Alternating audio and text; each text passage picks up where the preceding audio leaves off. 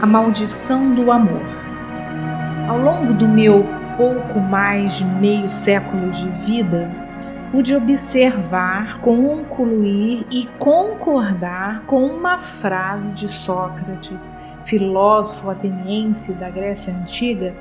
Ele diz o seguinte: deve-se temer mais o amor de uma mulher do que o ódio de um homem. Eu conheci a história de muitas mulheres, vendo os seus dramas e lutas dentro do casamento, e todas as vezes que eu tentava entender suas dores, esmiuçando um pouco mais o início do relacionamento, descobri que estas mulheres casaram-se com homens que deixaram suas namoradas, noivas ou esposas para constituírem família com elas. E era ali que iniciava toda uma via sacra de sofrimentos. Dizem que o ódio é o amor que adoeceu.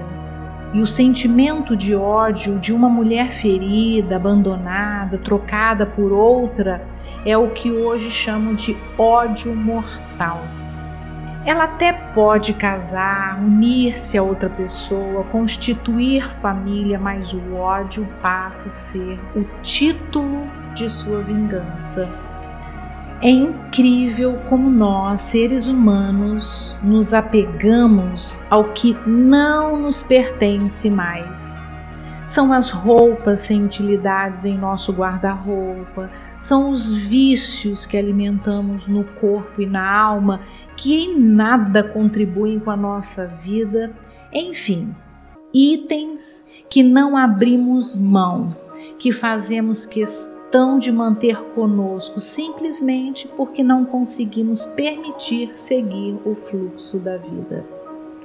É claro que, para a regra do filósofo, também tem exceções. Conheci a história de uma garota que, que fez exatamente o contrário. No dia do seu aniversário de 18 anos, o seu namorado convidou-a para ir a um baile dançante e ela não foi. Quis ficar com a família nesta data. No baile, ele conheceu outra garota. Casou-se com ela, teve filhos e a vida lhes foi de muitas lutas e sofrimentos peculiares. Até hoje, ela agradece a Deus por ter seguido em frente, confiado no fluxo da vida, deixado ir um ano depois, quando completou 19 anos, eis que entra em sua história o amor da sua vida. Casaram-se e a cada ano deste relacionamento foi melhor.